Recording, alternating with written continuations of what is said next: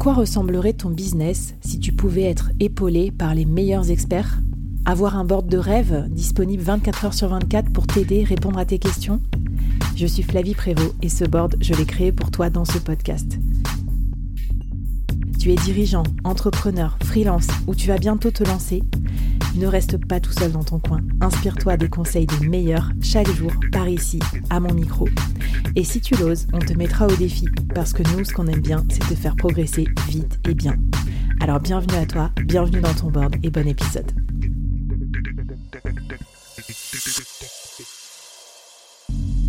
Aujourd'hui, je te présente une nouvelle mini-série, 5 épisodes express à binger pour progresser vite et bien sur un thème business incontournable. N'oublie pas de t'abonner à la newsletter dédiée pour recevoir les bonus. Allez, c'est parti pour le premier épisode de la série. Bonjour à toutes et à tous et bienvenue dans cette nouvelle mini-série du board. Alors, je suis très heureuse euh, d'aborder ce thème aujourd'hui. Euh, vous allez m'en vouloir, je sais, de vous remettre la tête dans l'administratif, mais je vous assure, chers entrepreneurs, que ce thème est absolument fondamental pour que vous viviez mieux justement votre quotidien d'entrepreneur. Grâce à mon invité du jour que je vais vous présenter, on va vous aider à sortir de l'enfer administratif. Voyez un peu la promesse, ça va être trop bien. Donc, euh, rassurez-vous, ça va être quick, ça va être rapide, ça va être pragmatique et on va voir ensemble pendant cinq épisodes tout ce qui peut vous simplifier la vie, vous en tant qu'entrepreneur, freelance, dirigeant, pour gagner du temps sur votre admin et du coup ben, le passer à vos passions, euh, à faire grandir votre business, à tout ce que vous aimez faire dans votre quotidien. Pour cette mini-série, qui va m'accompagner, c'est Rachel Pierre. Rachel, bienvenue à toi. Merci. Je suis ravie de t'avoir. Donc Rachel, tu es office manager, tu es responsable administratif et financier en freelance et tu es également cofondatrice du collectif de freelance euh, spécialisé dans le back office qui s'appelle Office Lab. Donc euh, tout un univers impitoyable pour ceux qui euh, sont un peu phobiques administratifs comme moi, mais moi je me soigne. C'est pour ça que j'invite des invités comme Rachel à mon micro.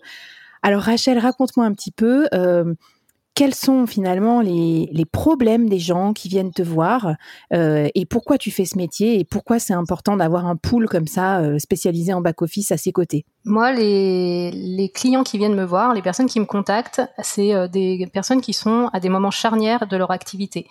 Donc, ça peut être un solopreneur qui, qui a une augmentation d'activité et donc a besoin de se concentrer sur son cœur d'activité. Euh, ça peut être euh, une entreprise qui embauche ses premiers salariés, une entreprise qui grossit et dont les process euh, et les outils ne sont plus adaptés. Voilà, c'est ces moments charnières dans la vie d'une entreprise où les personnes en fait mm. ne peuvent plus gérer comme elles géraient avant, où elles vont faire appel à moi. L'intérêt d'avoir un collectif de freelance sur ces métiers-là, c'est qu'on est, on est toutes sur des compétences diverses avec des expertises euh, très variées euh, qui vont euh, de l'auditrice en gestion de risque à l'office manager, à la responsable administrative et financière, à la conseillère en organisation.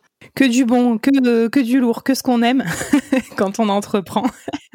merci d'exister d'ailleurs. Merci, merci à toi.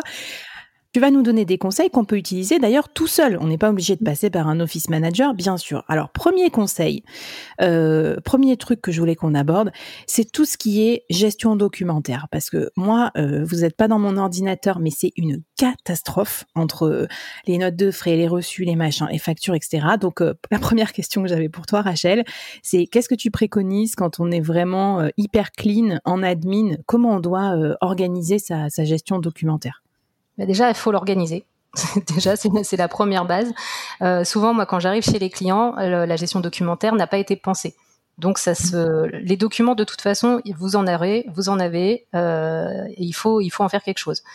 Et quand j'arrive chez les clients, je me retrouve avec euh, du coup des dossiers qui ont été créés au fur et à mesure, euh, au fil de l'eau, avec des documents euh, qui sont pas à jour. Souvent, je me retrouve avec les documents projet, la V1, la V2, la version définitive, la version définitive modifiée.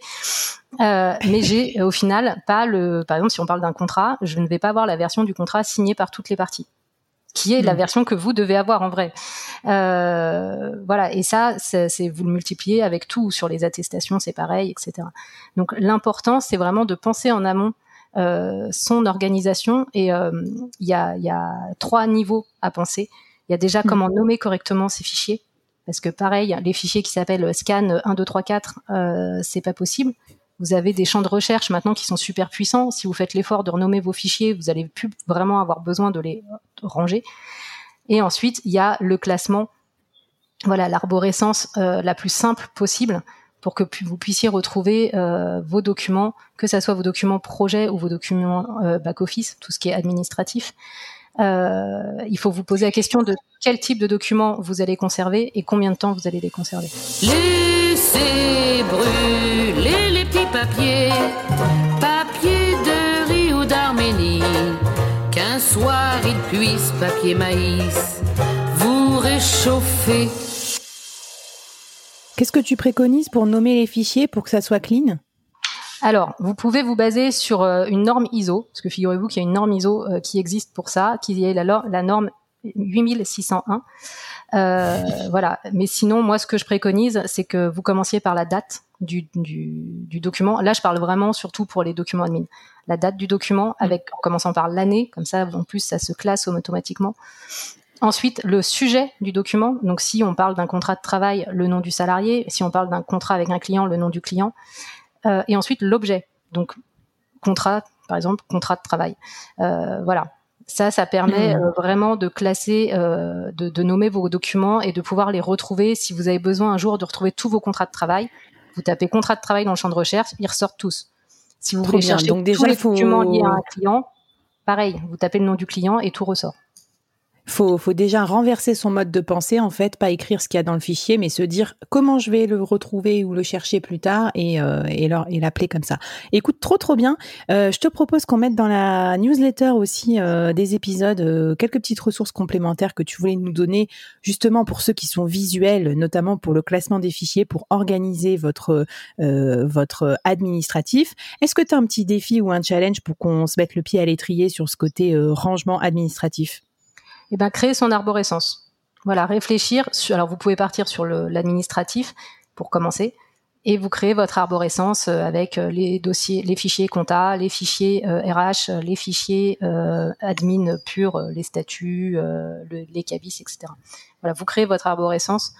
Il faut qu'elle soit la plus simple possible, qui est le moins de. On les met où, au fait, les fichiers? Qu'est-ce que tu préconises, toi? Alors moi, je préconise de les mettre dans un cloud ou sur un serveur euh, externalisé et surtout pas euh, en dur sur votre ordi. Euh, déjà parce que le jour où vous voulez grossir, où vous voulez déléguer, embaucher, etc., bah, c'est quand même mieux pour le partage. Et puis ça sécurise aussi, euh, voilà, si votre ordi crash, vous perdez pas tout. Quoi. Ouais, bon, c'est clair. Écoute, merci pour, pour euh, cette mise en bouche, j'ai envie de dire. Donc euh, restez avec nous.